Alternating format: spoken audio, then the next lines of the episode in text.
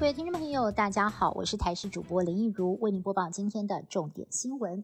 本土确诊数接连创新高，今天新增了三千七百六十六例，中重症个案则是新增了十二例。指挥官陈忠直言，疫情还会再扩大，为了要保存医疗量能，从今天开始，包含了北北基桃、高雄。花莲等六个县市所有的医院，还有住宿型长照机构都暂停开放探视。另外，有专家认为个案数激增，病毒又不断的变异，接下来每半年追加一剂新冠疫苗，恐怕会成为新常态了。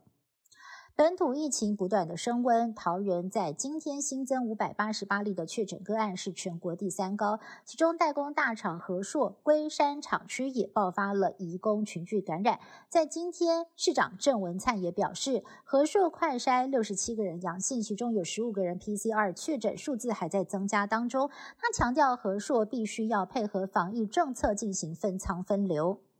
全台湾本土确诊破千例成为了常态，框列的人也越来越多，各行各业渐渐出现了人力荒，尤其担心国家运作停摆，因此指挥中心以筛检代替隔离。开放对象再扩大，优先纳入台电、中油等国营企业的员工，规定接触确诊者之后的十天，那么每两天快筛一次就可以提前返工了。不过，像是民生必需的加油站、外送员等行业，也开放以筛代隔吗？陈时中说要交由管理单位来决定。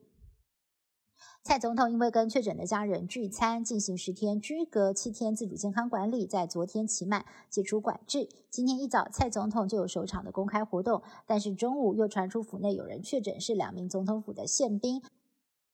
曾经在总统府三号门还有四楼电梯执勤。昨天府内一名宪兵觉得身体不舒服，快筛 PCR 都是阳性。宪兵营获报之后，随即对两百一十八个人快筛，又筛出一个人，总共有两名宪兵确诊。经过疫调，没有和正副总统有接触史，相关密切接触者总共有十一个人，目前已经进行隔离，要等待 PCR 的裁剪结果。彰化市长林世贤也确诊，不排除就是日前他参加了一场婚宴活动被感染。目前这场婚宴有九个人确诊，其中也包括了某联谊团体的确诊者，而跨县市旅游群聚又有成员重叠。目前累计确诊人数高达了七十六个人。另外，台中则是新增了一百八十三名本土个案，轻症居家照护也正式启动。市府也提醒有同住家人不可以拍拍照。台铁工会不满发起五一劳动节不上班活动，台铁也坦言，目前五月一号表定列车全部停驶，交通部将启动备援计划，改以客运游览车一类火车模式，在车站与车站之间接驳，类火车停靠点会在火车站附近，旅客仍需先到台铁车站购票，再到车站旁搭车，票价比照区间车，如果持电子票证的话再九折，但是不少的民众很担心哦，到时候恐怕会大塞车。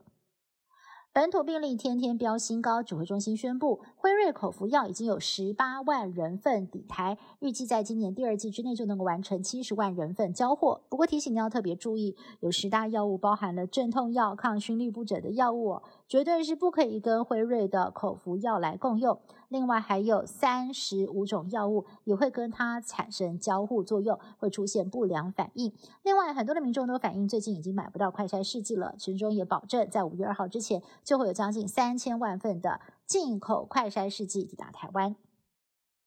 上海防疫封城持续将近一个月，民众反弹也越来越激烈，尤其是当地的外籍居民抱怨政府强制隔离政策混乱了，不是被当皮球，就是在家中被迫足不出户。那么有人是一封再封哦，解封之后又被封，形同坐牢。虽然周三封控人数减少了四百万，但是还是有半数的居民日常生活受到了限制，街头也罕见的有人挂出抗议布条，对政府的硬清零防疫政策无法接受。